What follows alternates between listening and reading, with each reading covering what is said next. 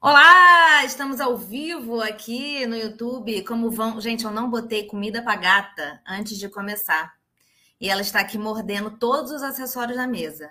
Então, assim, se vocês ouvirem um caos, um desastre, é ela querendo comer e vai ter que aguardar até 8 da noite. Enfim, mais uma edição do Pela Lente no Ar, com um papo hoje que eu estou muito curiosa, assim, estou muito animada. Eu estava estudando hoje para fazer a pauta e minha cabeça fez várias ideias vieram, assim, coisas que nunca tinha pensado e tal. Eu acho que vai ser muito bom. Eu ficava achando assim que eu super entendo de série e tal. Aí comecei a ler os trabalhos dela, falei assim, guardei meu ego na sacolinha e vou aprender hoje, porque eu, né? Isso que a gente faz com quem sabe mais do que a gente.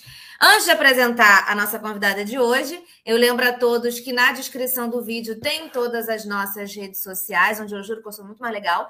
E além do nosso Pix, então vai que você sentiu no seu coração, Deus te tocou para você, de repente, ajudar a nossa produção de conteúdo, tá aqui também na descrição do vídeo. Disto, disto, Dito isto, vamos apresentar a nossa convidada. Ela é doutora pelo programa de. Acho chique, doutora. Ela é doutora pelo programa de pós-graduação em comunicação da UF. E na tese de doutorado dela, ela problematizou a categoria uh, de Comfort Series. A gente vai descobrir direito agora o que é Comfort Series, tá, gente? Não fiquem nervosos. E os processos de ficcionalização de instituições sociais nas séries televisivas propondo uma sociologia das instituições ficcionais. Belíssimo. Atualmente, ela é uma das coordenadoras do Televisões e pesquisadora associada ao Série Clube, que são os dois da UF. Então pode entrar Melina Meimarides. Falei seu nome certo? Acho que eu nunca falei seu sobrenome. Falou, falou perfeito, belíssimo. Meimarides. É isso. Eu acho que eu nunca pronunciei, apenas li. E aí agora. Mas eu acertou de primeira. Quase, quase ninguém acerta de primeira. É Sério? Eu, é? eu, pensei em variações. Eu falei, isso aqui está me parecendo mais correto. As pessoas tendem a achar que tem som de MEI, de MEI no inglês, né? Então falar ah, Isso acontece tipo... um pouco com Mairink, é. que é só ler, né? Mairink, mas a pessoa fala MEI. Eu, não, gente, é. MEI, pelo amor do Senhor. Não tem nada disso. É, tudo bem? Muito obrigada bem. por ter aceitado o convite. Ah, eu que agradeço. Eu estou muito animada, gente. Eu tô, estava conversando aqui com a Melina antes da gente entrar no ar, que os meus colegas de, de pós estão me ajudando uhum. horrores nesse começo do programa, porque estão aceitando os meus convites. A gente está podendo trazer debates que são muito legais e que acontecem muitas vezes dentro da academia, e tem gente que assiste a gente aqui que não é da academia, então acho que vai ser muito legal, né? Quem disse que a gente estuda séries de TV na academia? Que loucura, mas acontece. Então, Vamos começar do começo, Melina. Eu queria que você explicasse para quem está assistindo a gente o que, que são Comfort Series. Tá. Bom. Vai dar. Ah, ela passou quatro anos é. estudando é. isso, mais dez anos que ela está estudando isso. Aí eu perguntei para ela, fala aqui rapidinho para gente. É isso. Então, então, realmente, quatro anos estudando isso, e foi a última coisa que eu fiz. Se posso fazer essa confissão aqui da tese, a última coisa que eu fiz foi, de fato, delimitar o que é porque à medida que eu fui escrevendo, a coisa foi mudando tanto e mudava em, de muitas formas, né? O, o, as variáveis que eu estava usando. Em algum momento, meu orientador falou para mim: para, para de tentar definir, vai, faz análise, escreve, aí você volta e você dá uma definição mais clara no final, mas enfim. Mas uma definição assim, a definição que eu trabalho na tese é que são narrativas padronizadas, então elas têm algum tipo de mecanismo de repetição nelas. Então, por exemplo, CSI, a gente pode pegar a repetição da, do detetive tentando solucionar um crime e tem um final né, bem resolvido com a resolução, o bandido é preso ou não, enfim, acontece. É, mas tem esse tipo de padronização dentro da narrativa. Mas esse padrão não precisa necessariamente ser procedural, como é CSI. Pode ser, por exemplo, Grey's Anatomy. O médico que sempre está recebendo o quê? Paciente, doente, pessoas doentes. O trabalho dele é padronizado. A mesma coisa como, por, por exemplo, no, no post que você divulgou da, da palestra, da, da conversa hoje, você colocou Friends. Então, Friends é o quê? Um grupo de amigos, eles passam por algum problema ao longo da, né, dos 10 primeiros minutos do episódio, e os outros 10 minutos do episódio, eles resolvendo essa situação, chegando em algum tipo de consenso e volta o status quo. Então, assim, tem essa questão da padronização narrativa, é muito importante na Comfort Series. Ao mesmo tempo, a outra característica que vai determinar é um mundo social ordenado. Elas apresentam um mundo em ordem. E é isso que dá conforto. Então, assim, a principal categoria de uma Comfort Series é uma, uma narrativa que te apresenta um mundo ordenado. não quer dizer que é um mundo utópico onde nada de ruim acontece. Não, as co coisas ruins acontecem porque coisas ruins fazem parte da vida. Mas há mecanismos nesse mundo que controlam as coisas e você tem aquela sensação de que ah, tudo bem, mesmo se uma coisa ruim acontecer, no final eu vou ficar bem. E é, é, essa questão do conforto, né? A Comfort Series, ela vem daí, ela vem dessa, dessa narrativa que ela te dá essa sensação de que no final do dia, tudo vai ficar bem. Você não precisa se preocupar, você não precisa surtar, tudo vai ficar bem. Então, são essas duas qualidades, né? Essa padronização da narrativa e o mundo social ordenado. E aí tem várias formas desse mundo ser ordenado, mas enfim. É, o principal que eu trabalho na, na minha tese é por meio das instituições. Então, você tem instituições sociais que são fortes e elas cumprem o seu papel na sociedade. O médico salva vidas, tenta salvar vidas, se esforça para isso. O policial se esforça para proteger a cidade. O bombeiro se esforça para apagar incêndio. Então, assim, todo, tudo isso está dentro de um mecanismo de, ah, tá, a, a instituição está cumprindo o seu papel. Então, vai ter incêndio? Vai, porque numa série de bombeiros, tipo Chicago Fire, sempre vai ter incêndios. Faz parte da, da, da premissa da, do drama. Você vai acompanhar um esquadrão de bombeiros. O que, que eles vão fazer? mas é, a, a, instituição ela está funcionando e o, o conforto vem daí, vem dessa sensação de ordem, de funcionamento, de eu posso confiar, posso depender nessa instituição, porque no momento de crise ela atua. Nossa, isso é, isso é muito interessante. A gente vai desenvolver isso aqui na, na conversa. Eu acho legal, eu estava lendo um trabalho seu que eu vou falar mais dele mais à frente, que tem essa diferenciação. Você falou, né, do que é uma narrativa boba ou leve do que é uma narrativa ordenada, né? E você acho que você deixou isso muito claro, de que não é que tipo seja ah, nada tá acontecendo na série. Eu tô assistindo uma série, é, eu vou falar dela também mais à frente, mas eu vou já dar um spoiler. É, eu tô assistindo uma série que não tem aqui, não tem no Brasil, meninas. Ela é da CBS, se chama Be Positive, que é um cara que tem. Ele precisa de um transplante de rim. E, enfim, depois eu desenvolvo o enredo quando chegar a hora de eu falar dela. Mas a série, ela é uma sitcom e a gente se diverte horrores. Assim, ele precisa de um transplante de rim. Não, não é uma coisa exatamente muito fácil. Engraçada. Ele lá uhum. diálise todos os dias. Mas a série é uma sitcom e você se sente bem vendo aquilo e tal. Então, eu logo lembrei dela. Claro que lembrei das clássicas que você citou aqui, mas lembrei dessa que eu estou assistindo agora, porque é bem isso, assim. É... O problema tem, né? Eu acho que essa é um uma diferenciação legal que você fez. O problema Sim. é a questão é que, assim, tem um, um, senso comum do que é comfort, e aí esse senso comum é tanto na mídia, quando críticos vão fazer lista de, tipo, ah, as 10 comfort series, as 10 melhores comfort series, e tem também os próprios fãs na internet, ai, minha comfort series é tal, ela é tão leve, e eles usam muito essa expressão, ela é tão leve, e no início da tese, em algum momento eu trabalhava a questão da leveza, só que eu ficava dando com a cabeça na, na, na porta, sabe assim, na parede, porque uhum. não conseguia é, analiticamente categorizar o que é leve, porque para mim leve é uma coisa, para você leve pode ser outra. Então, assim, era muito difícil. Você entra numa categoria que é muito subjetiva. Ah, leveza depende se a pessoa, depende da vivência dela, da experiência dela, da forma como ela foi criada, enfim. Então, e num, bom, numa pesquisa acadêmica você não pode, você tem que evitar essas questões mais subjetivas, né? Obviamente.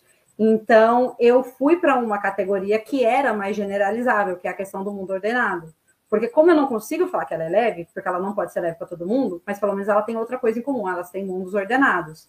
E até a questão de leveza, eu, eu, eu tenho um pouco de implicância, porque também é usado para desmerecer a produção. Então eu escuto muito a questão de leveza com Grey's Anatomy ou com, sei lá, Friends da vida e tal, e aí a pessoa fala assim, ah, é tão bom que é levinho, ah, é levinho, não sei o que lá. E as pessoas falam que Grey's Anatomy é leve, eu fico assim, aonde Grey's Anatomy é leve? Tem uma bomba que explode, Olha, já viu lágrimas e lágrimas escorrendo no Grey's Anatomy, sabe? Tá. Eu, eu, já sofri muito, e eu tenho um parágrafo inteiro na tese onde eu falo das coisas mais absurdas que acontecem em Grey's Anatomy, para deixar extremamente claro que falar que Grey's Anatomy é leve não cola há outras questões ali que funcionam, e de fato Grey's Anatomy é uma comfort series, mas ela não é leve. Da mesma forma como as séries de Chicago não são leves e são meu objeto de pesquisa. Quando eu fui começar a estudar comfort series, tinha já dois outros trabalhos feitos de pesquisadores, é, um que usa a ideia de comfort series, o outro usa a ideia de comfort television. Um é dos Estados Unidos, o outro é britânico. E ambos trabalham com sitcom. Então, assim, era uma coisa muito. Porque, porque é mais fácil você falar de conforto quando você aplica sitcom. quando você aplica a um, um gênero que é mais é, familiar e tudo mais, que tem uma certa estrutura mais rígida. Fundo, então? Exatamente, exatamente. Então, quando eu fui fazer a minha tese, um dos grandes pontos era, tá, eu não vou trabalhar sitcom, vou trabalhar drama. Eu vou trabalhar dramas para mostrar que a categoria funciona no drama. É, não é uma questão de leveza, não é uma questão de, ah, eu não vou ficar tensa durante o episódio. Não, é uma questão de catarse, é uma questão de você assistir e você de, ir deitar à noite e falar: ah, tudo bem, a polícia, a polícia é boa, a polícia salva pessoas, sabe? Médicos são bons, médicos vão salvar a minha vida se eu ficar doente. Olha como é importante ter uma comfort no momento da pandemia. Não à toa, a, tava vendo esses dias, as principais as séries mais assistidas no Globoplay, acho que das 10, três são médicas.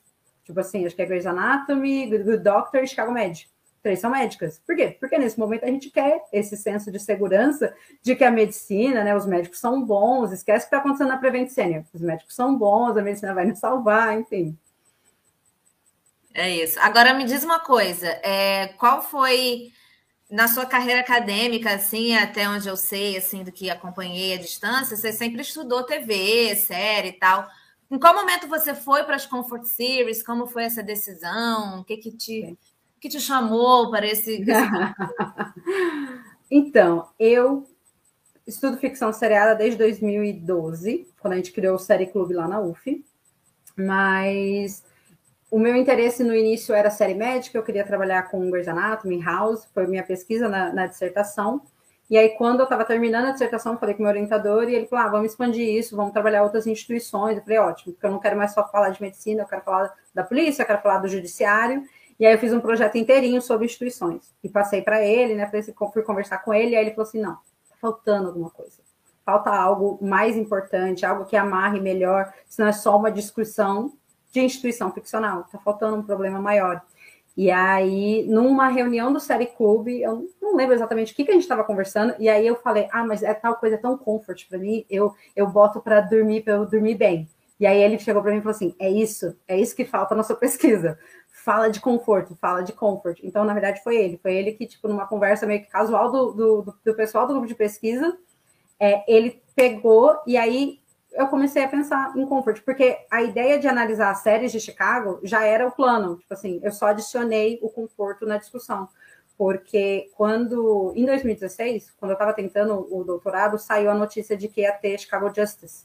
Então, ia ter uma quarta série da franquia, e eu falei para ele: olha que incrível, porque o meu grande problema quando eu estava estudando é, instituição médica era que a, a, instituição médica de Grey's Anatomy é muito diferente da instituição médica de House, porque os universos narrativos são diferentes, as, as propostas são diferentes, enfim. Então, eu, eu, quando eu escolhi Chicago, tudo era igual. É o mesmo showrunner, é a mesma emissora, elas são contemporâneas e elas dividem o, o universo o médico aparece na série do bombeiro, o bombeiro aparece na polícia. Então, assim, quer algo mais perfeito do que isso, do que você poder analisar. Porque a única coisa que muda é a instituição. É o mesmo universo narrativo, mas as instituições mudam. E aí, como que isso afeta a narrativa? Como que isso muda a narrativa? Então, era de fato um objeto muito único que eu poderia analisar em conjunto, individualmente, depois em conjunto. Então, a questão do conforto veio daí, veio na realidade de uma necessidade de ter uma questão que de fato ligasse mais a minha discussão até mais ao campo da comunicação, porque senão poderia ser só uma discussão de sociologia. Eu entro muito na sociologia, na tese, mas poderia ser uma discussão muito mais da sociologia para falar das instituições. E aí, quando eu falo de conforto, eu volto para a TV, porque a TV tem essa função de nos, de nos confortar ao longo do dia, né? De nos fazer esquecer o que a gente está passando, é, e pode ser por uma, um lado ruim, mas pode também ser por um lado bom. Enfim, na tese eu tento deixar os dois lados da moeda. Ó, tem uma coisa ruim aqui, tem uma coisa problemática, mas tem também uma, funções sociais importantes que a TV cumpre. Isso que você falou, é, misturando um pouco de agora com antes, né? É, que você estava respondendo antes, a coisa da leveza, né? Que não dá para classificar o que é leve para mim é diferente para você. É, eu estava lembrando aqui enquanto você falava de uma colega minha que começou a assistir. Ela tem problemas com hospitais, assim, ela não não gosta de ir, é um lugar muito problemático para ela. E em um momento ela falou: Ok, vou assistir Grey's Anatomy. Foi assistir Grey's Anatomy, estava bem, estava tranquila assistindo. Até que o pai dela, enfim, precisou ficar internado muito tempo. O pai dela morreu e ela simplesmente falou: Não consigo mais. É, para ela virou assim: ela falou: Não por agora, eu só não quero, agora eu não, não quero ver Então, uhum. essa coisa da leveza é muito relativo, né? Alguém fala Grey's Anatomy é leve, pra, tem gente que usa para dormir, e tem gente que fala. Ela falou, para mim não dá, para mim tá tocando num lugar que eu não consigo. Por exemplo, para mim, é, Law and Order SVU, né, Special Victims Unit, eu não consigo ver, porque é só crime com mulher e criança e idoso, uhum. geralmente é estupro, eu não consigo ver. Aquilo me deixa numa aflição, que eu, não, eu de fato não durmo bem vendo Law and Order, mas pela minha discussão é comfort. Se você pensar, a minha categoria de comfort é padronizada e apresenta uma instituição funcional ordenada. Então, assim, é comfort para muita gente, não à toa está no ar há 22 anos já, se eu não me engano, de 99. Então, está no ar há muitos anos. Então, ela é comfort. As pessoas assistem ela, deixa rodando enquanto tá, deixa rolando enquanto está fazendo outras coisas em casa. É, mas para mim, Melina, mulher que mora numa cidade grande, não sei o que lá, ela é assim o pior cenário, o que pode uhum. acontecer se eu não estiver prestando atenção na rua. Para mim não é comfort, mas ela é comfort dentro dessa categoria Sim. sociológica que eu propus. Por isso que eu falo, leveza é muito muito subjetiva, é muito complicado. Eu mesma tive essa dificuldade com Grey's Anatomy depois que meu pai faleceu, a mesma coisa. Eu ainda assisto, mas eu não tenho mais aquele engajamento que eu tinha antes com o drama médico, que eu uhum. gostava muito, tanto que eu fiz uma dissertação você inteira viveu, sobre. Né, isso. É, você viveu, quando você vive a questão da UTI por muitos dias, é, você não quer ficar sendo lembrado daquela experiência. Uhum. Eu lembro que a última temporada eu chorei em todos os episódios, e eu assim, gente, Grey's Anatomy é triste, mas não é tanto, né? Tipo, não é pra você chorar em todos os episódios, né? Eu tava extremamente sentimental com, com as uhum. narrativas médicas na época. Então eu super entendo sua amiga também ter parado. É, eu acho isso, isso muito interessante, pensei aqui enquanto você estava falando. E tem gente que acha que essas séries né, fazem sucesso, e aí é mesmo falando de, de séries que você falou que já vinham sendo estudadas como as sitcoms, por exemplo. Faz sucesso porque é simples, porque é bobo, porque é sem complexidade, porque as massas não seriam capazes de compreender e apreciar produções de boa qualidade, né? E aí você também fala, né, nas, nas, nos seus estudos, de como muitas vezes essas, esses, essas séries de TV não foram estudadas porque, enfim, não, não vale a pena, gente, não, não, não vale a pena. Gente, eu vou até ter uma outra pergunta para desenvolver sobre isso aqui que eu fiquei impactada lendo o seu texto. Mas é, por que, que, é errado pensar isso? Pensar de, ai, gente, muito bobinho. A massa não é capaz de compreender uma boa série, por isso que isso faz sucesso. Então, mas, primeiro, argumento super elitista, né? Vamos começar aí, já elitista pra caramba. Segundo, é, é extremamente problemático a gente ignorar o que a maior parte das pessoas estão assistindo. Então, eu abro a minha tese falando: olha, dos últimos 10 anos, eu peguei os últimos 10 anos da, da indústria televisiva nos Estados Unidos, quais são as 20 séries mais assistidas cada ano, e eu cheguei na conclusão que, em geral, elas são comfort, institucionais e com preferência para policial. Então, assim, tipo, você vai diminuindo o grau, mas você chega nessa, nessas considerações. Nos últimos 10 anos, na década, tipo, não mudou. Eles continuam consumindo em peso narrativas que são comfort institucionais e policiais. É, se você for olhar o ranking né, das, das mais assistidas. E aí, só nos Estados Unidos. Se você pega isso no Brasil, você tem também. Ano passado saiu uma notícia falando que da TV paga a série mais assistida é Chicago Fire e depois vinha Chicago PD, e depois vinha Chicago Med. Então, tipo, basicamente as séries de Chicago são extremamente assistidas na, na, na Universal, né? Na, na televisão é, fechada brasileira. Então, primeiro, o argumento é elitista. Segundo, você está deixando de analisar um fenômeno que muitas pessoas estão consumindo. O que também não faz sentido do ponto de vista da comunicação ou da sociologia da academia, ignorar um fenômeno que pega uma quantidade de pessoas muito grande.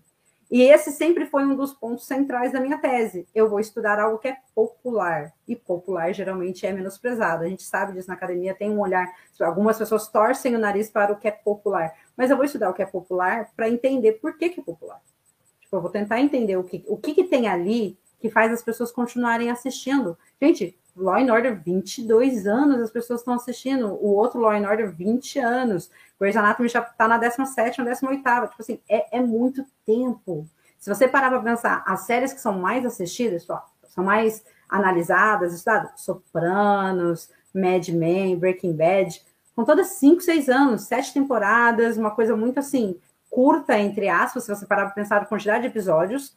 E essas outras séries são todas na televisão aberta, 22, 24, tem temporada de Grey's Anatomy com 27 episódios, e tá no ano há trocentos anos. Por quê? E por que a gente não vai. Desculpa te interromper, que quando você fala de instituições, é, você sempre vai ter enredo, né? Você sempre vai ter possibilidade de produção.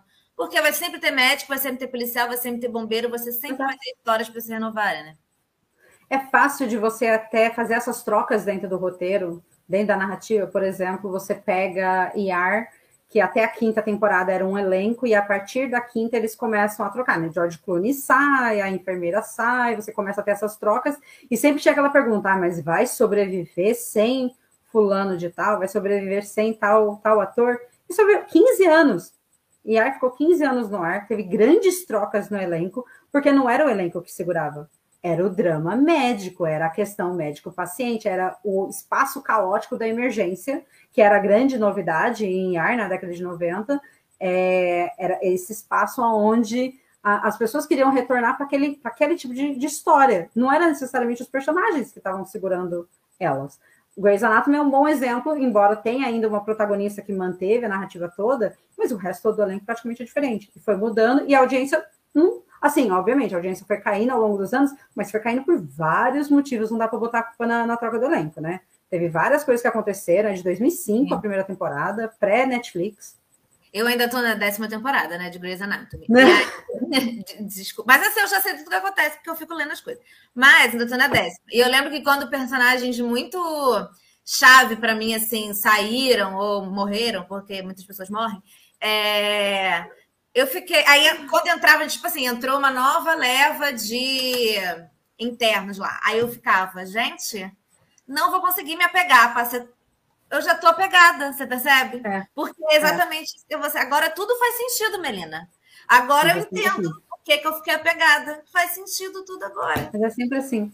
Um, uma coisa também que é preciso falar é que na academia, é, no início de 2000 e 2010, nesses dois momentos, quando começou a ter alguma dessas grandes produções e começou a se olhar para essas produções e falar, olha, vale a pena, né? Vale a pena a gente olhar para a televisão, vale a pena a gente olhar para a ficção seriada, vale a pena a gente olhar para essa série.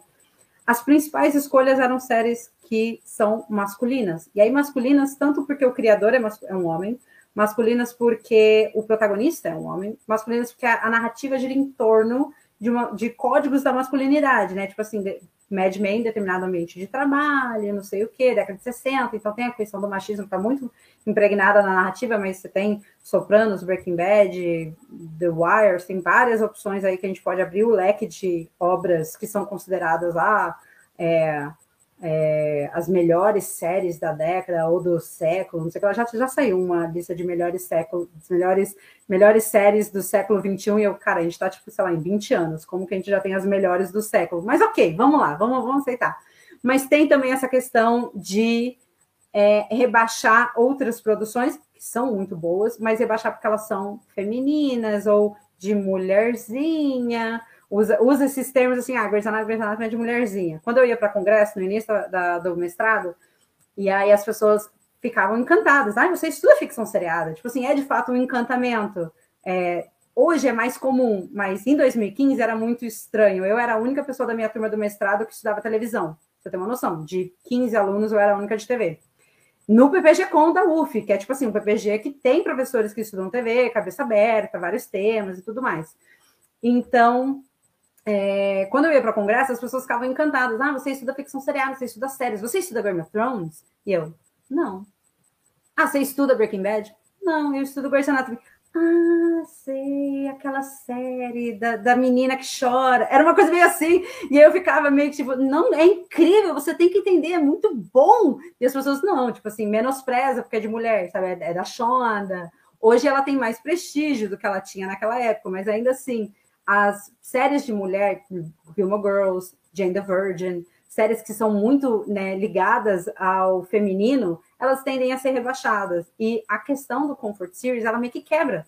Porque ela quebra com todas essas questões de gênero, porque ela não está focada nisso. Ela está focada em padronização e se as instituições estão cumprindo seu papel, se, se há ordem nesse universo. Então, até categoria de gênero, drama, comédia, é, melodrama, enfim, a gente é terror, enfim, horror, a gente quebra todas essas categorias quando você pensa em comfort porque várias produções cabem dentro desse guarda-chuva. Você pode ter um drama médico que é comfort e um drama que não é. Você pode ter um policial que é, um policial que não é, enfim, não, um, não vai importar. Ah, toda sitcom é comfort? Não, depende, cadê? Deixa eu ver, eu tenho que assistir, eu tenho que analisar, eu tenho que poder ver se ela cabe dentro dos critérios que eu, que eu coloquei na tese, ou não. Não quer dizer que só porque ela é comédia, ela é comfort, porque tem comédias que são feitas para você ficar desconfortável, você dá risada porque você está desconfortável. Não faz aquela sensação de, hum, tá tudo bem, sabe? Tem algumas que, que têm essa proposta é, diferente, digamos assim, um, que fugiria, digamos, da expectativa básica da, do sitcom, né? Exatamente. Você falou aí da coisa da mulherzinha, que é o ponto que eu estava lendo um artigo seu chamado Comfort Series Teoria para Além da TV de Qualidade. E aí você fala um pouco disso, e aí eu fiquei estressadíssima lendo. Não com você, mas você estava dizendo. Eu fiquei estressadíssima, porque você está contextualizando lá o estudo e tal, e você conta um pouco de, disso que você está falando, né? De como o tema das séries da mídia de massa e tal demorou a ser estudado, né? Quando a galera começou a estudar, foi estudar assim, as, as séries da TV a cabo, porque era um pouco mais. ou cinema, porque era mais artístico e tudo mais, ou a série da TV a cabo. E aí você diz que, em parte, nessa né, construção da mídia televisiva, de TV aberta como algo menor, se dá por uma associação entre mídia de massa e mulher. Uhum. Como que é isso, né? Sei que já falou um pouco, mas pode desenvolver mais se quiser. Então, a televisão ela é doméstica, né? É, embora ela não tenha nascido doméstica, as primeiras televisões eram colocadas em praças públicas e as pessoas iam para a praça ver, né, com a vizinhança. Um, mas ela foi domesticada. Você, ela adentrou o espaço doméstico da, da sala. Hoje ela está nos nossos quartos e tudo mais. Mas ela é doméstica e é por ela ser doméstica, por muito tempo ela foi presa à figura da mulher, porque quem ficava em casa o dia todo era a mulher. Então, a propaganda era direcionada para produtos para a mulher. Os, pro, os programas televisivos eram pensados em atrair essa mulher que está em casa, está cozinhando, está cuidando das crianças, está limpando a casa, para ela comprar produtos, falar para o marido dela: olha, vi uma propaganda hoje de um produto novo de limpeza, compra ele para mim, um, um, um aspirador de pó novo, vamos comprar. Então, assim, durante muito tempo, essa associação ela foi muito naturalizada.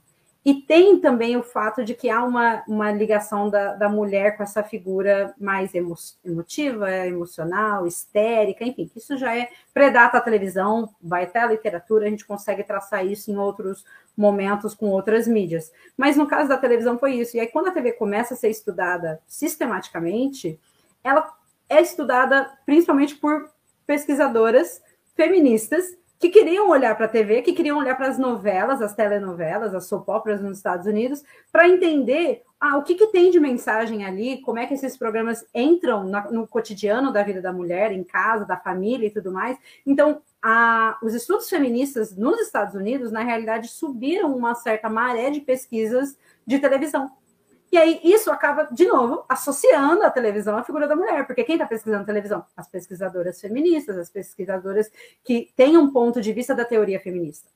Então, isso ao longo do tempo começa a ser desconstruído a partir do, sei lá, 80, 90, quando você começa a ter uma certa atenção para alguns produtos televisivos chamados de qualidade. Ah, tá, esses produtos merecem destaque dentro da programação televisiva, que é toda ruim, é toda de baixo calão, é toda ruim. Tem alguns produtos que merecem a nossa atenção. E aí essa atenção começa a ser um pouco mais direcionada a obras que têm algum tipo de qualidade, seja ela artística, estética, narrativa. Ah, é uma narrativa muito elaborada, você tem que prestar muita atenção. É, é quase que nem um livro. Tem alguns autores que falam isso. Ah, tá, The Wire é quase que nem um livro. Você tá cada episódio é um capítulo, não é que nem uma série, enfim, eles falam assim, tipo, não é que nem televisão. Então, então, qualquer coisa que fugia do tradicional da TV é, era essa televisão. Tanto que, novamente, a gente entra em questões de gênero, porque essa televisão que não é televisão é uma televisão que é direcionada para uma audiência mais né, culta, elitizada, masculina. Essa, não é a, a, a TV a cabo, né?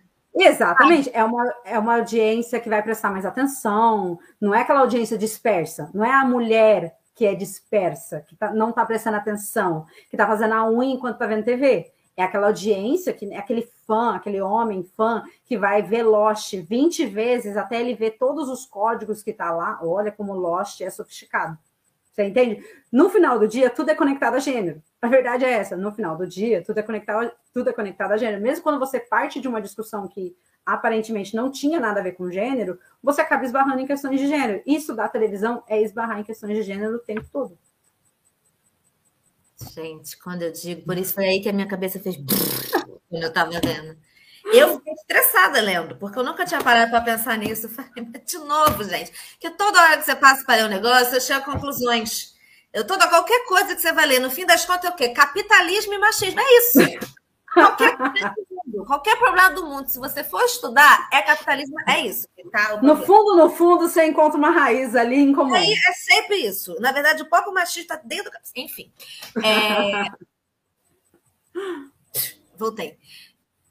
Queria que você explicasse um pouco pra gente como, como que. É, beleza, tá vendendo a moto, querido? Passando a moto aqui.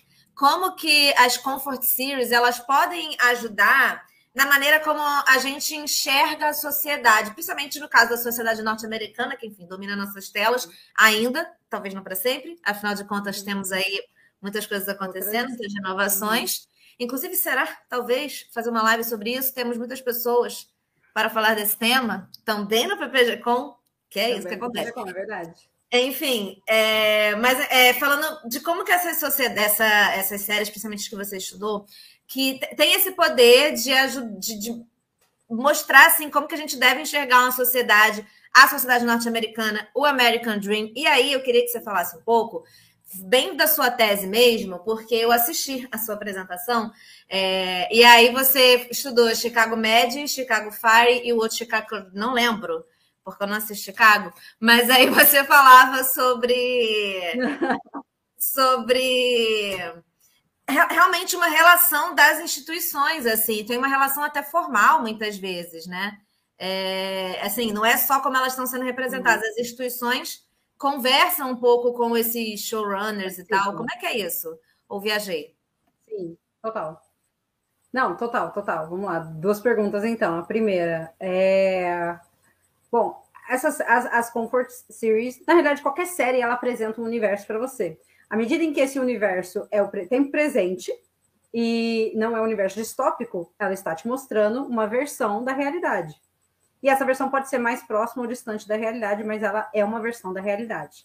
E essas versões da realidade que a gente é exposto, independente do quão distante ela seja, ela começa a influenciar a forma como a gente enxerga a realidade. Então, quando eu comecei a tese, eu tinha uma visão muito clara de, ah, tá, isso é, isso é ficção e isso é realidade, são coisas separadas e distantes.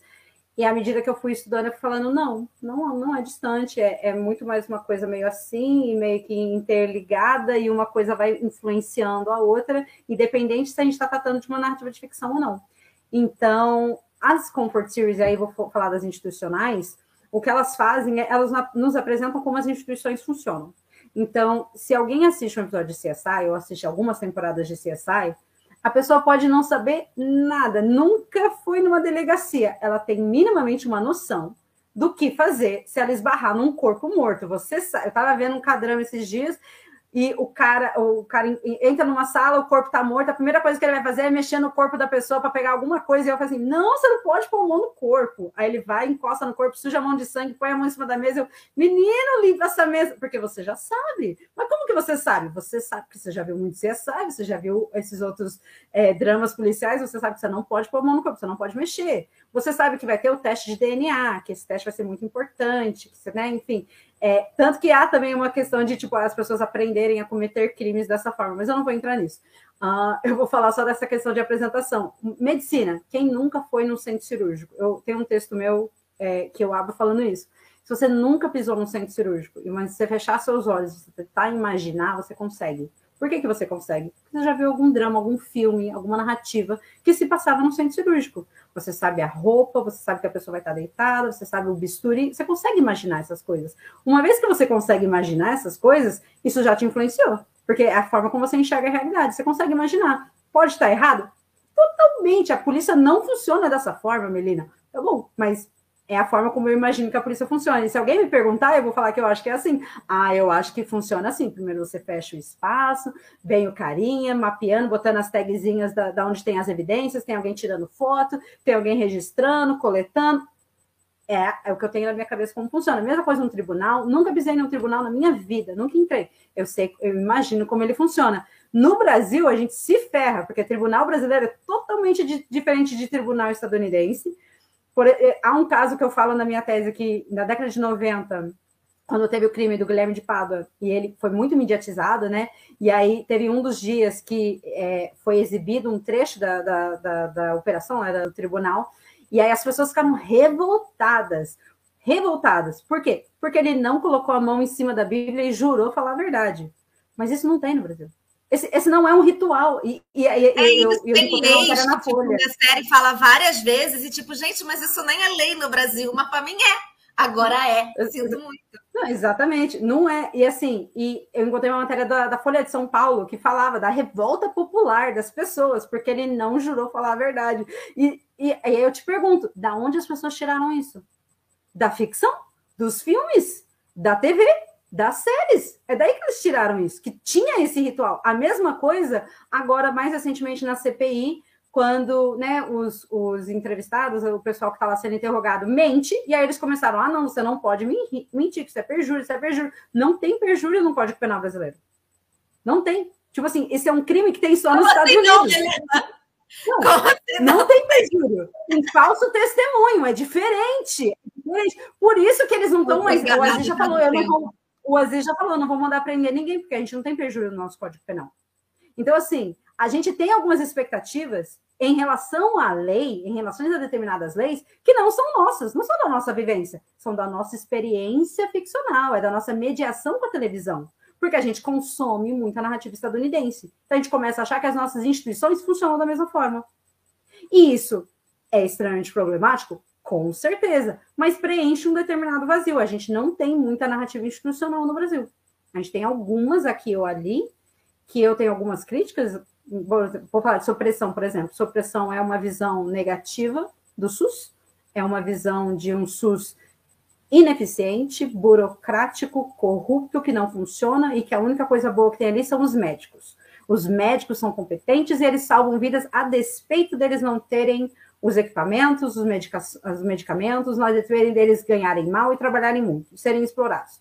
Essa é a visão do SUS. Mas aí eu vejo sob pressão e eu sei que se eu precisar, o doutor Evandro vai me salvar, menina. Tem isso também. Ah, tá vendo? Você percebe? É isso que acontece. Mas o discurso institucional, o discurso institucional é negativo, embora a, é um outro nível, tá? Aí já é uma outra questão. Nem fala de supressão na tese, porque é um outro nível, porque a classe médica funciona, né? Tipo, o médico é, é bom, é competente, mas a instituição em si não dá conta, digamos assim. Então, a gente não tem muitas narrativas é, institucionais no Brasil. Então a gente acaba consumindo muita narrativa institucional dos Estados Unidos, que por um lado nos ajuda a reforçar nosso senso de, ah tá, o juiz é justo, o bombeiro é corajoso, o médico é competente, mas ao mesmo tempo a gente tem umas experiências mediadas muito complexas, porque a gente acha que funciona de uma forma, sendo que ela não funciona dessa forma. É, o contrário também é verdade. É, eu estou em alguns grupos de Grey's Anatomy no Facebook, e aí, vira e mexe, aparece a discussão de, ah, gente, mas vocês sabem, né, que nos Estados Unidos, se você ficar doente, você perde a casa para pagar.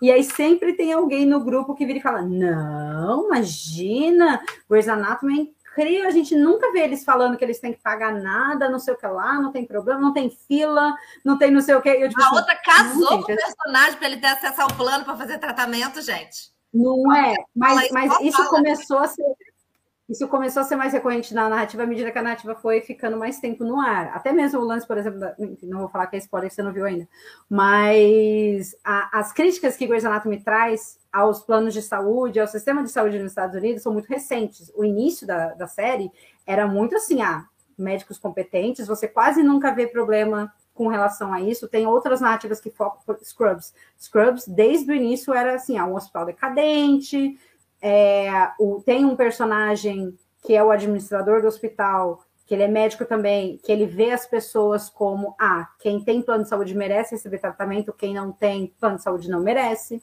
Então, assim, é, é muito mais problemático essa questão do que em Grey's Anatomy, por exemplo. Mas, enfim, mas as pessoas no grupo, por desconhecerem como funciona a instituição lá, elas acreditam no que elas veem em Grey's Anatomy. Ah, tá, são médicos competentes, não tem fila, é, os médicos vão gastar todos os esforços para tentar te salvar, em nenhum momento vai falar de conta, não sei o que. Porque, de fato, quando você vai no SUS, em nenhum momento alguém te cobra nada.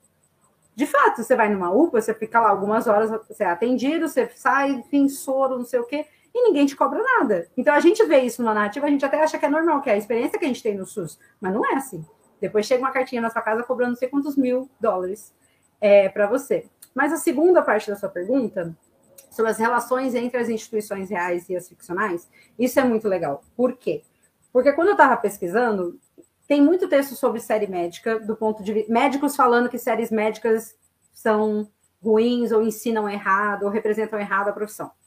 Aí tem algumas, alguns textos sobre o judiciário ficcional, a polícia ficcional, mas muito focado em gênero, ah, como funciona esse gênero, como funciona o gênero policial, traz uma coisa da literatura, do cinema, vai falar de TV, enfim. Mas não tem muitas pesquisas de fato que olham para as instituições ficcionais e tentam entender tá, como que elas funcionam. E ao fazer esse, fazer esse, esse tipo de pesquisa, eu comecei a me deparar com várias relações. Então, por exemplo, não é só uma questão de que Grey's Anatomy tem uma enfermeira, médico, tudo no, na equipe de roteiro. Não é só isso, não é, é, ter esses profissionais no roteiro. É de fato parcerias entre instituições para que Grey's Anatomy aborde determinadas questões médicas para ensinar a população dos Estados Unidos determinadas questões. Então, por exemplo, acho que segunda temporada, se eu não me engano, de Grey's Anatomy, a Edison tem uma amiga que está com câncer de mama, ou que a mãe morreu de câncer de mama, acho, acho que a mãe morre de câncer de mama, e ela resolve tirar as mamas, tirar o ovário, tirar o útero, tirar tudo. E aí, aquele episódio passou na mesma semana que em Yar, a médica protagonista tem um susto e ela acha que ela tá com um cisto no seio. E os dois episódios fizeram parte de uma campanha de, do, de uma associação da Hollywood Health and, Hollywood Health and Society, que é uma associação ligada a uma, a uma faculdade, né, uma universidade nos Estados Unidos, para eles mapearem como que aquilo ia ser recebido e se aquilo tinha o potencial de impactar a pessoa mudar ou a pessoa mudar alguma, algum estilo de vida ou a pessoa até ir no médico. E aí eles conseguiram encontrar que pessoas que assistiam os dois episódios, porque é uma coisa questão dramática, é uma personagem que você se importa muito com ela, então isso de fato mexe com você. E aí eles começaram a mapear que as pessoas teve tipo uma procura por é, ir no médico, fazer mamografia, não sei o que lá, enfim, fazer esses exames. Então, assim, isso é uma questão da, de parcerias médico-drama é, médico, né? Podemos pensar assim, tem é, a Hollywood Health and Society, ela tem pesquisadores, jornalistas, né, pesquisadores, jornalistas, médicos, que ajudam os roteiristas a criar histórias. Então, é basicamente assim, o roteirista liga lá e fala, olha, eu preciso de uma doença que mate em 24 horas e que... Pá, pá, pá. E aí eles falam, eles passam para a pessoa o o prontuário, o, é, o, tipo de medicamento que tem que ser dado, o tratamento e tal, que ela passa bonitinho. Por quê? Porque eles não querem que o roteirista crie da cabeça dele. O roteirista não pode criar da cabeça dele uma doença. Por quê? Porque na década de 30 teve um filme chamado Dark Side, agora eu não me lembro direito o nome do filme, mas ele foi um filme onde uma mulher jovem começa a ter fortes dores de cabeça e aí ela vai para o hospital e o médico fala para ela: você tem um tumor e você vai morrer em 24 horas. E aí ela fica desesperada. E a história do filme é esse: ela tendo 24 horas para viver a vida dela, porque ela ia morrer de um tumor em 24 horas por causa de uma dor de cabeça.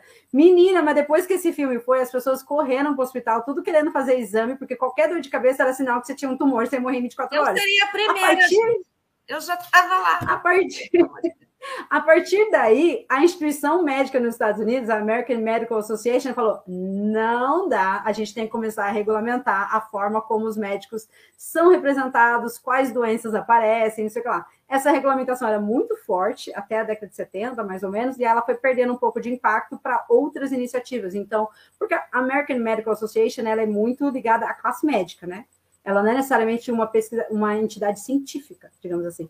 Então, outras entidades começaram a tomar esse espaço, como o FDA, o CDC, essas outras entidades federais têm participação nas, nas ficções é, por meio de mediações por, por instituições universitárias que fazem essas parcerias. Mas isso é médico, vamos falar de polícia, vamos falar de judiciário. É, a CIA, por exemplo, a CIA, o FBI, o Pentágono, todas essas é, instituições reais do, do, mundo real, concretas, elas têm departamentos para cuidar, lidar com Hollywood.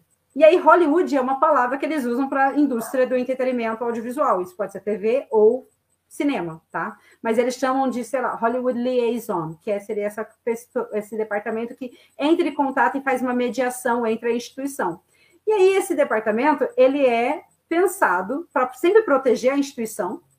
Eles dizem que é para manter a representação precisa, para você saber exatamente o que a CIA faz. Mas, na realidade, é para censurar visões negativas da CIA espionando todo mundo, enfim.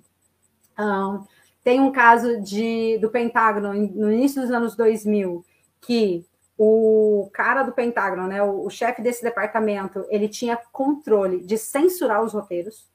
Então, os roteiros de Hollywood iam para ele, ele censurava todos os roteiros, as, as, formas que ele não queria que o Pentágono aparecesse, o exército aparecesse, e em troca disso, em troca desse poder que ele tinha, o Pentágono emprestava tanque de guerra, submarino, helicóptero, tudo para Hollywood, emprestava mesmo, para Hollywood poder fazer as filmagens. Então é uma, é, uma, é uma troca, é um mutualismo aí entre os dois. Você, eu te ajudo, eu te dou coisas que são extremamente caras, você não tem como construir, você faz seu filme sobre o submarino, em troca, eu garanto que a minha instituição ela é representada da forma como eu quero. E aí, eu quero é sempre uma forma forte, uma instituição que funciona. E se você pensa que isso é dentro dos Estados Unidos, é uma coisa. Ah, tá, é o governo querendo controlar a forma como a população daquele país está recebendo, está vendo essa instituição.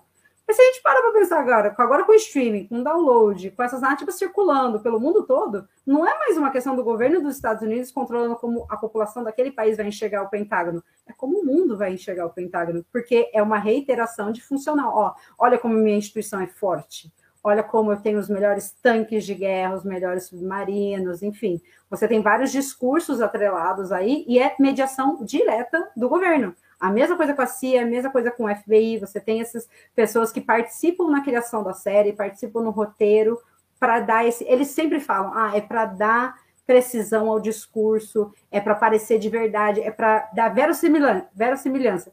Não é. A gente sabe que no final do dia é controle do discurso sobre a instituição. É mais ou menos isso a questão da, das participações. Maravilhoso, gente. É o que eu digo, eu tô, tô... nunca mais vou ver série do mesmo jeito. É, na verdade, desde que vi sua apresentação, eu, eu vi Deixa uma... eu falar uma coisa. Diga. Em algum, em algum momento, quando eu estava fazendo a tese, em algum momento eu cheguei para o Afonso, foi na hora que eu estava lendo sobre mitos, porque eu trabalho muita questão dos mitos, você falou do American Dream, e essa construção mítica de solução, resolução, solução, resolução, uhum. e muito simples, né? Tipo, bem versus mal, a gente trabalha vários mitos assim nas Comfort Series. Teve um momento que eu cheguei para o Afonso e falei assim, não consigo mais eu não vou ver mais ficção seriada, tá fazendo mal para mim. Tipo, eu fui full, full Adorno. Eu fui pro Adorno e eu falei assim, é realmente, é pura alienação. Todo mundo eu quer tô, eu, eu, eu, consigo, é, eu consigo ver, eu consigo ver mitos em todas as histórias que eu tô vendo. Eu consigo ver a instituição funcionando. Eles estão tentando me convencer de que os médicos sempre vão ser bons. E aí a Afonso falou assim: calma, vai ler um pouquinho sobre recepção para quebrar um pouco isso de novo, para você entender que o processo comunicacional não é tão simples. Você tem um senso crítico, você tem. E aí, tipo assim, ok. Mas em algum momento eu tava tipo, cara, esse negócio faz mal para você.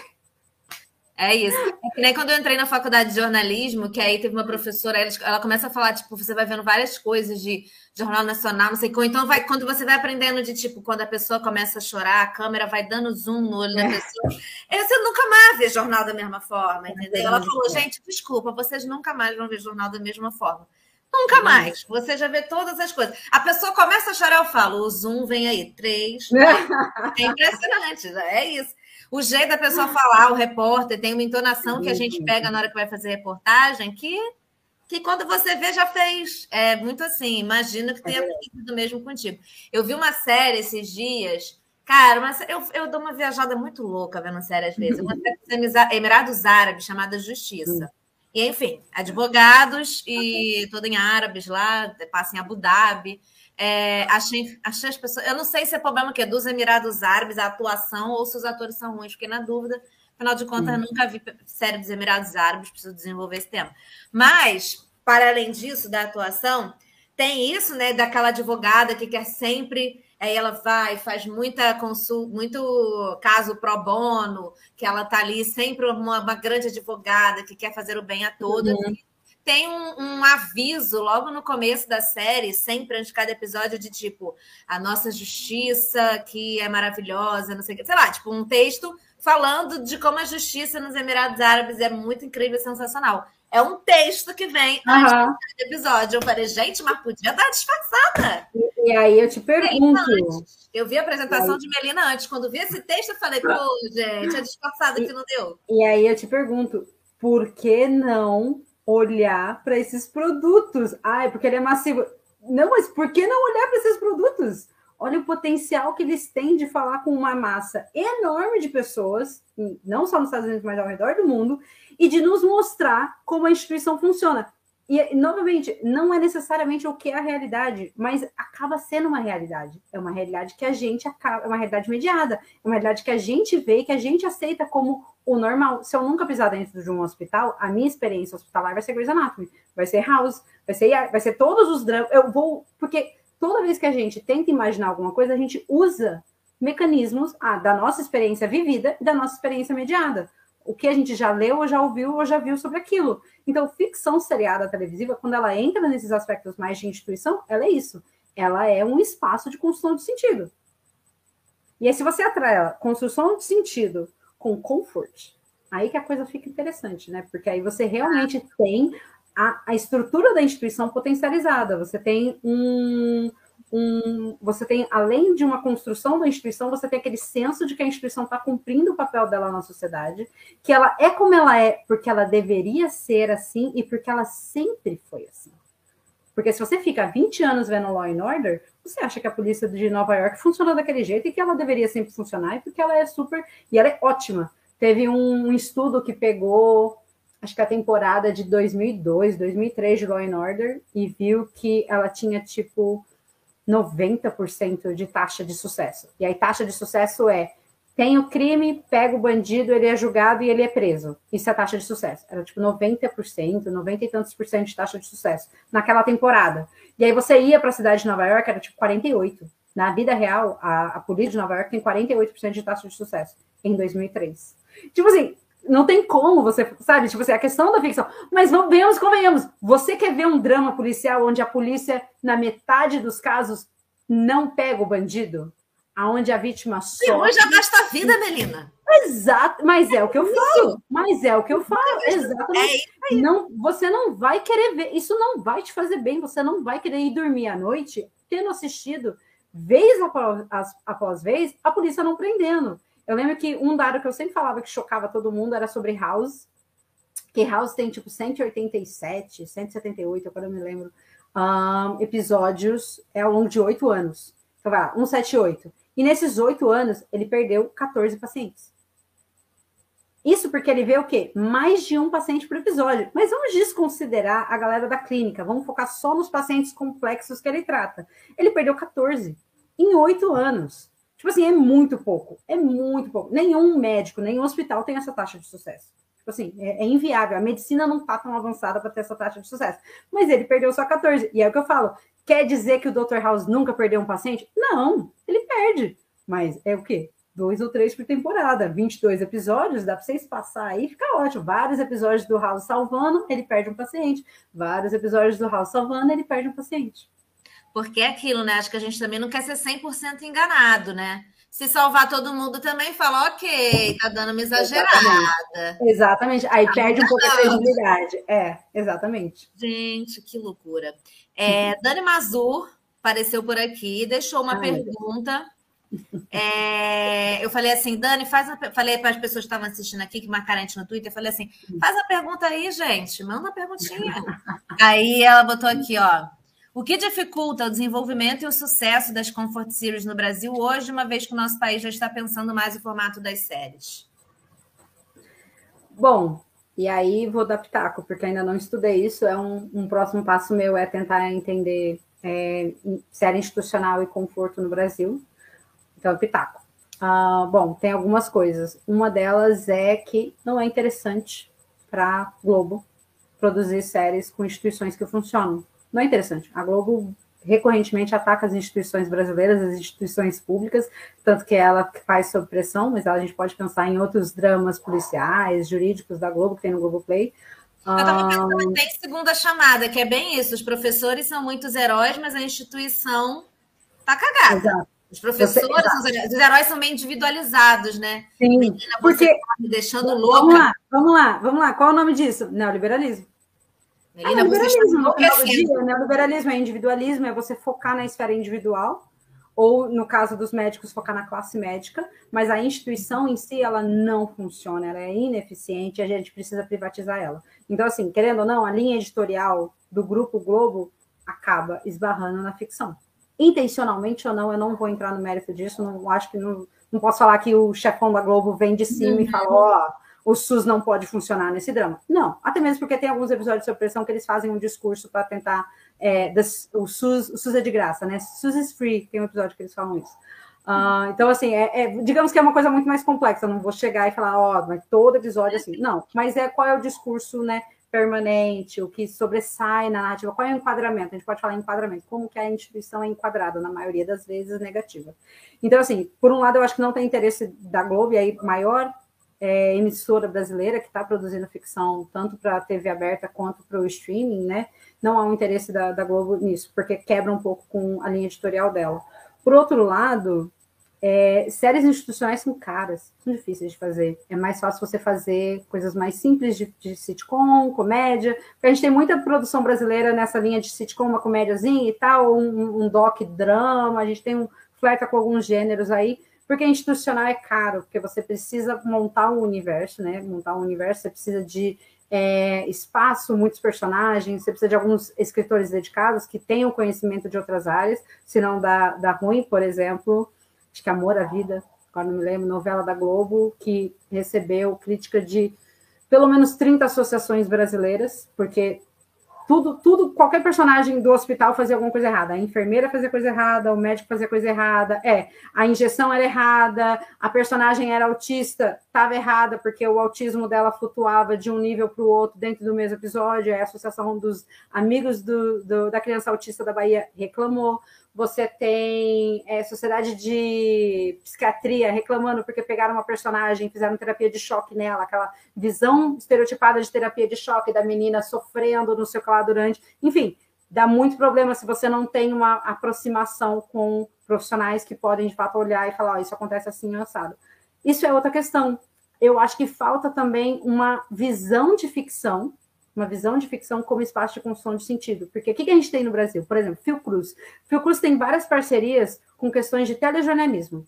Ah, tá, vamos ajudar, sei lá, tal jornal, ou um, vamos analisar como tal jornal representa tal questão ligada à saúde, não sei o quê. Fiocruz faz isso muito no Rio, principalmente com os jornais do Globo, né, com, da TV Globo. Mas cadê esse interesse com ficção? É porque no Brasil, e aí o mundo também, mas no Brasil a gente tem essa visão de que, ah, não, ficção, ficção é entretenimento, ficção é distante demais da realidade, a gente não precisa é, dedicar nossa atenção para isso. Se a pessoa quer se informar, ela vai ver um telejornal, ela não vai ver Grey's Anatomy. Só que, e aí eu já deixo outro, outro é, parece que eu estou hoje cheia da, da, das informações aleatórias, mas enfim, você faz uma tese, você descobre muita coisa. Uh, em 2005, foi feita uma pesquisa nos Estados Unidos sobre quais são suas principais fontes de informação sobre saúde. Primeiro lugar, dramas médicos. Segundo lugar, telejornalismo. Terceiro lugar, meu médico. Então, assim, meu médico era meu, era meu terceiro, terceiro lugar, tipo assim, de, de médico, confiável. Revoltadíssimo, porque a pessoa chega lá, eu vi em Grey's Anatomy. É, é, mas, mas é o que acontece. Mas é o que acontece. As pessoas vêm. Então, gente, por que não pensar em parcerias público-privadas, parcerias de hospital com, com, com, emissoras. Isso já acontece. Teve uma série na, na Universal, se eu não me engano, chama Unidade Básica, que ela foi filmada é, no Ciro Libanês, em São Paulo. Foi uma parceria do Ciro Libanês com uma produtora para a exibição da série, para a realização da série. Os médicos participavam do, da, da equipe de roteiro para fazer ajustes, não sei o que lá, e ela foi filmada dentro do Ciro Libanês. Então, assim, teve toda uma estrutura por trás para fazer essas parcerias. Não estou falando que isso não existe no Brasil, mas é raro. A gente ainda não está no momento onde o governo, e aí o governo Bolsonaro nunca vai enxergar isso como prioridade. Mas quem sabe um outro governo enxergue como prioridade, que nem é nos Estados Unidos, você fala, poxa, uma mensagem de saúde num drama médico pode ser mais eficaz ou tão eficaz quanto uma mensagem é, no meio de um jornal, uma propaganda sobre o, sistema, sobre o Ministério da Saúde, porque você está ligado, tem uma questão aí de você estar tá ligado àqueles personagens, de você ter um vínculo, você tem uma questão mais emocional ligada a ele, que você se preocupa com ele, e aí você traz isso para sua vida, é como se alguém que você conhecesse estivesse doente. Então, por que, que você não traz isso para sua realidade e pensar, ah, eu, eu talvez deveria ir no médico, eu deveria fazer esse exame, ver se eu tenho esse problema e tal, não sei o que lá, enfim. E a mesma coisa com a polícia, com o judiciário.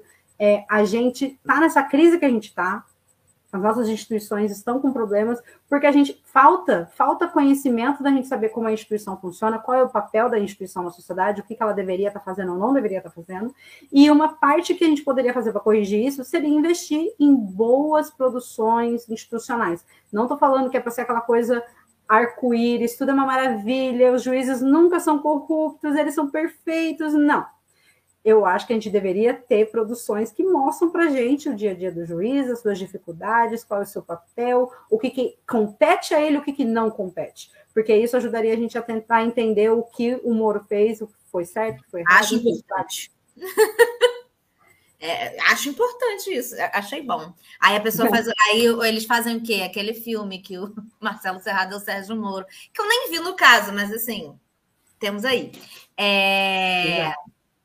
Vou fazer aqui a última pergunta que chegou no chat, e aí depois a gente vai para os nossos quadros finais tá por bem. causa da hora. Chegou aqui Mariana Machado, botou: Melina, as séries institucionais mais famosas foram produzidas e veiculadas pelos canais abertos. Quais são as principais diferenças entre as séries institucionais do canal aberto e do streaming? Tá. Então, do aberto e do streaming. É uma boa pergunta, é uma pergunta para você parar e pensar. Uh, do aberto, eu vou pegar como exemplo The Good Wife e The Good Fight que são dos meus criadores, tá? The Good Wife, CBS, televisão aberta, The Good Fight, CBS Access, que é um canal fechado que vai virar Paramount nos Estados Unidos, então, enfim, streaming fechado. Um, isso vale só para esse exemplo, tá? Porque assim, não tem como eu responder a ah, toda série institucional do streaming é X, não tem como eu, eu fazer esse tipo de análise. O que eu encontrei na pesquisa foi séries de televisão aberta tendem a reproduzir uma visão funcional, ordenada da, da instituição.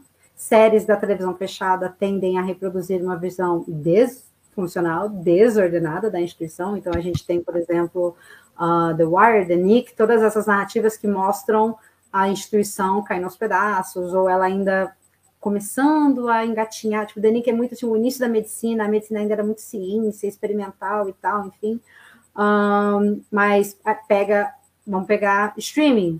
Streaming, para mim, ainda está um, uma, uma, caixa de mistérios, porque tem produções muito variadas. A gente pode pegar é, House of Cards, que é a política, assim, suja, corrupta de Washington, nada funciona, nada é ordenado. Você assiste aqui os você está num ambiente onde você fica surpreso se alguma coisa de boa sair dali, porque, enfim, todo mundo é sujo, o, os jornalistas são sujos, o, a, os políticos, os democratas, os republicanos, está um tentando trapacear por trás do outro, enfim, é um, um, uma arena política corrupta e caindo aos pedaços.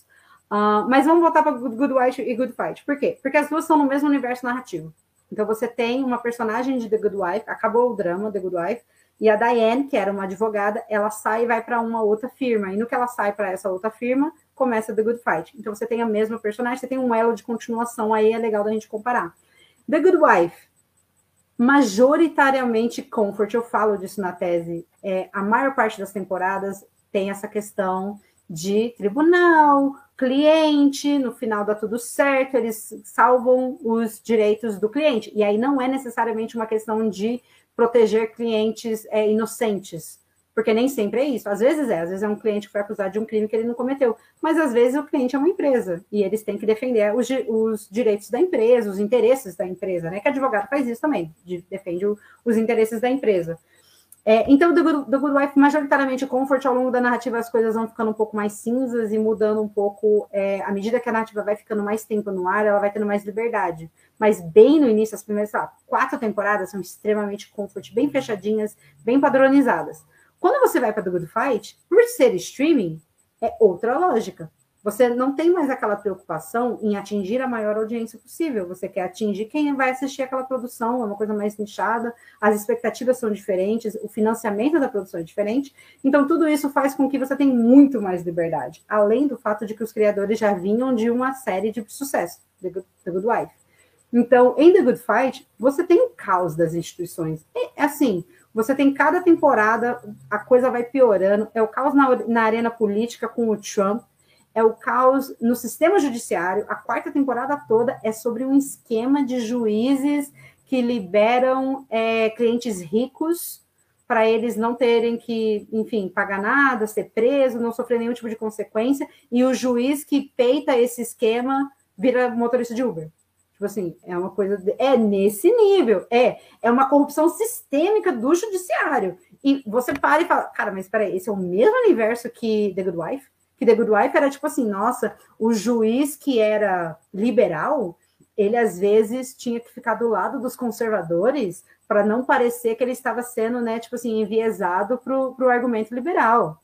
É, é, é, um comentário assim, não, porque ele tem que ser tão neutro, tão neutro, que ele até deixa de lado os princípios liberais dele para seguir a lei, porque o papel do juiz é seguir a lei, não é ter seu, seu, né, seu ponto de vista e tudo mais, enfim.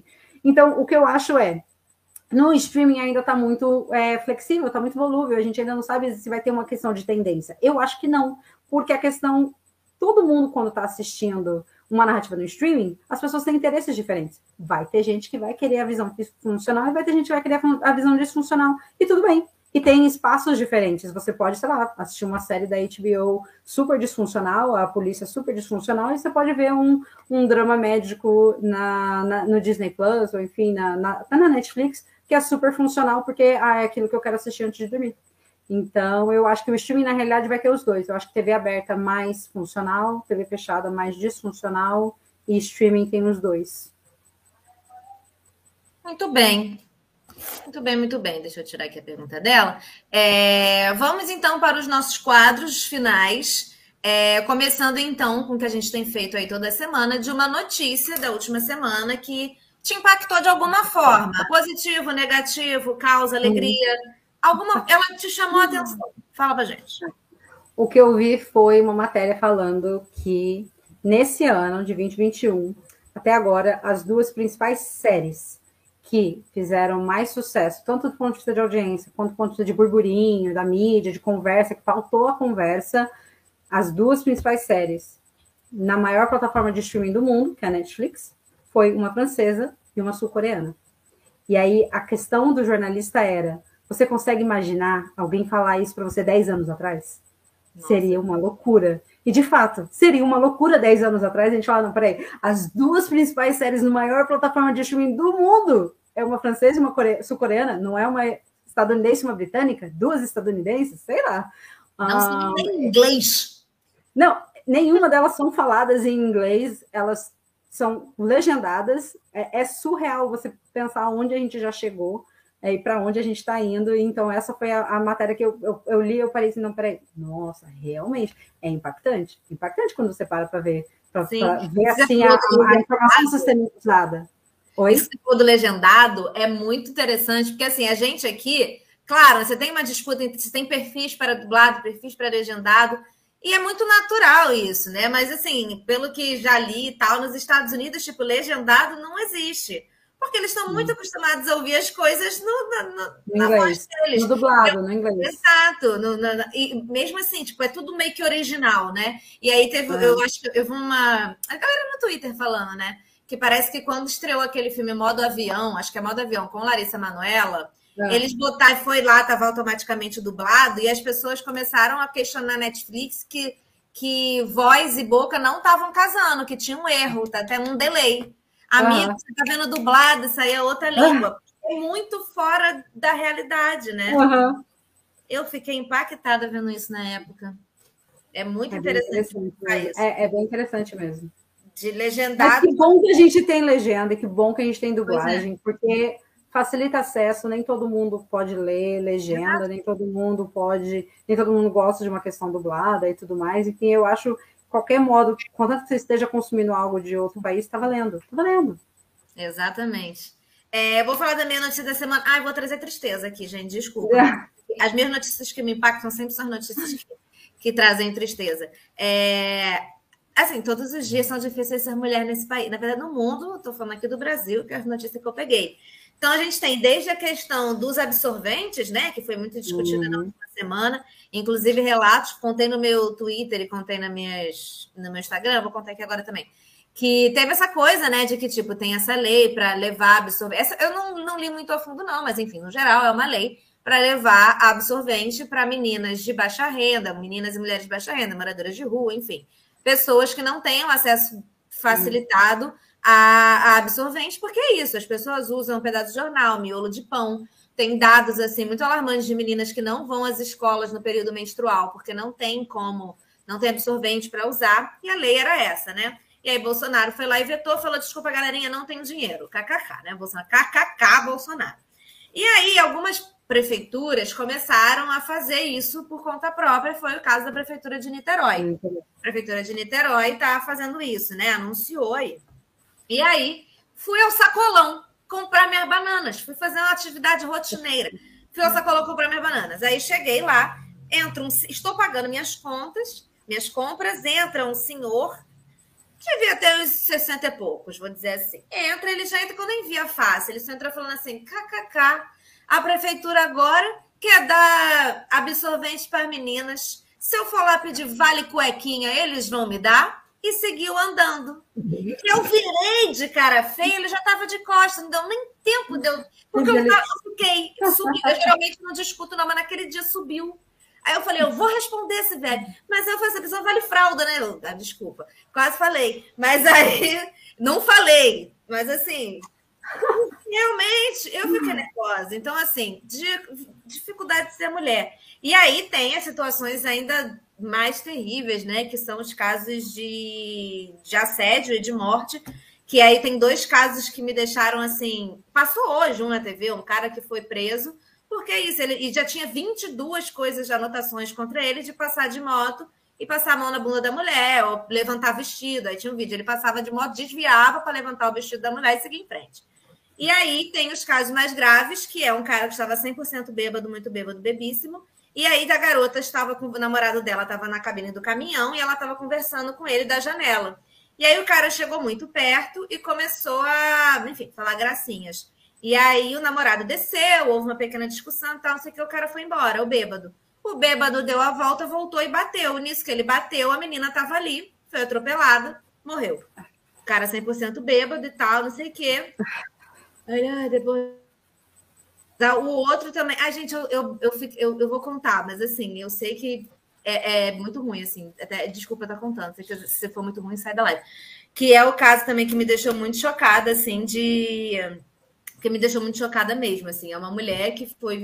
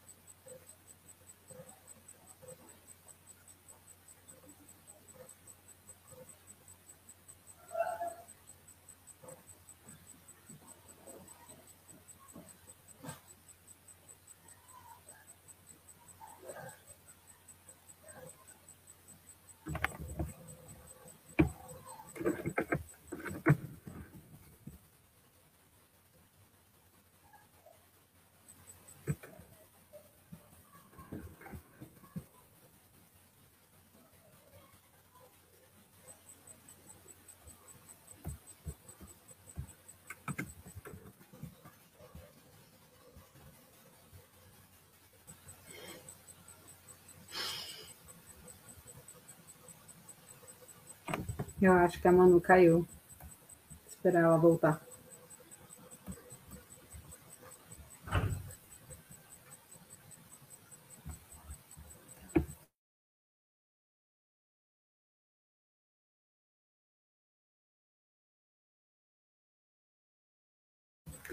Oi, gente, acho que a Manu caiu. Tem que esperar ela voltar. Desculpa aí, coisas da internet. Vou mandar uma mensagem aqui para ela, ver o que acontece.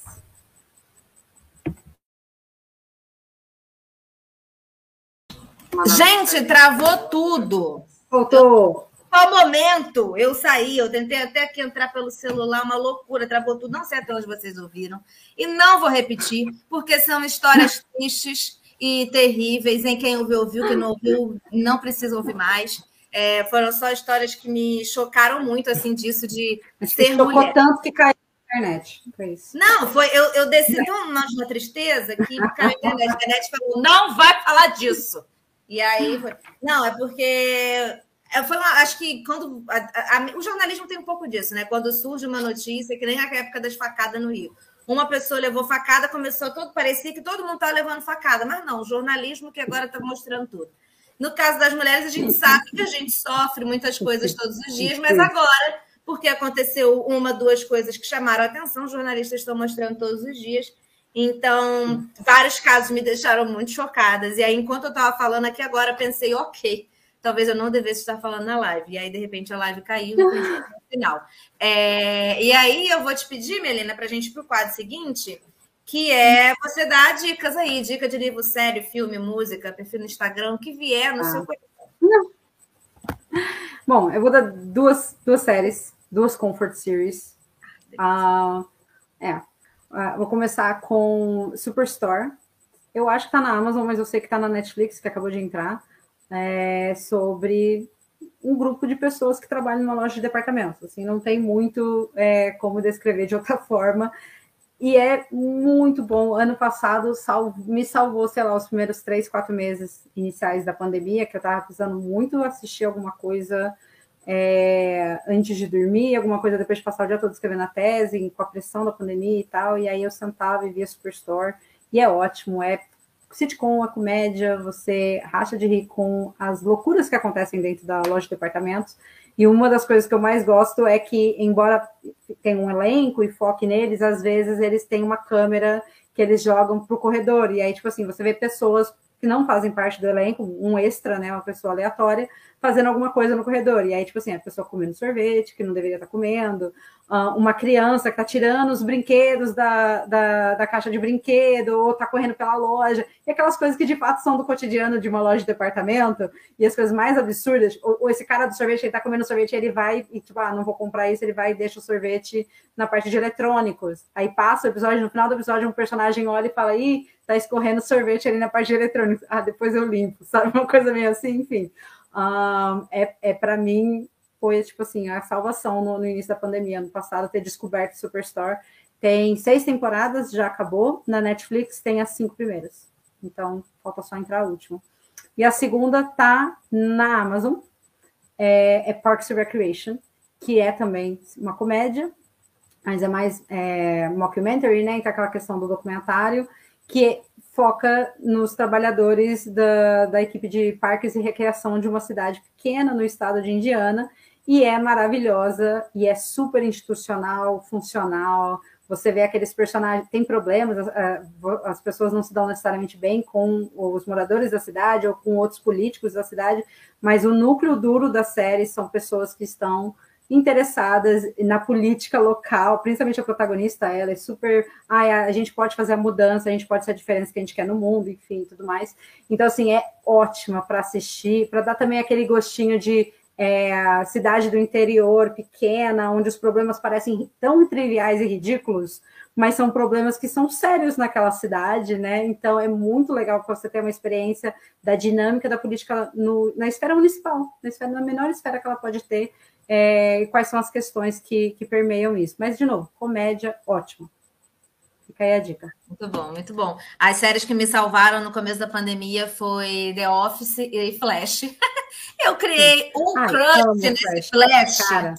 Um, uma Flash coisa, é muito com. Eu nem via, eu acho que eu nem vi a temporada que não tinha na Netflix, nem, nem fui procurar ver depois, mas naquelas que eu vi, eu criei, eu tinha certeza que eu ia casar com ele, tá? Eu comecei a seguir a mulher dele no Instagram. Eu ah, eu sigo ela também, ela é muito fofa. Ela, ela é, é maravilhosa. Fofa, é fofa. filha, super acompanho. É, ela, ela não, ele, ele não, Flash, ia falar de Flash. Flash é muito comfort. E é tipo assim, ó, concurso de comfort, porque tipo, é literalmente um super-herói que vai salvar nossas vidas. É gente, na época da pandemia, o que, que você quer? Um herói que vai salvar nossas vidas. É isso, gente. Flash foi tudo para mim no começo da pandemia.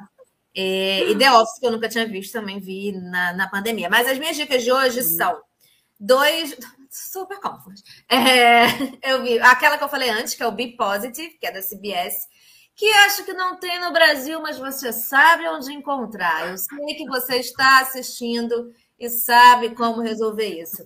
Mas é uma série, como eu falei, de um cara que descobre que está com problema no G, precisa de um transplante do nada.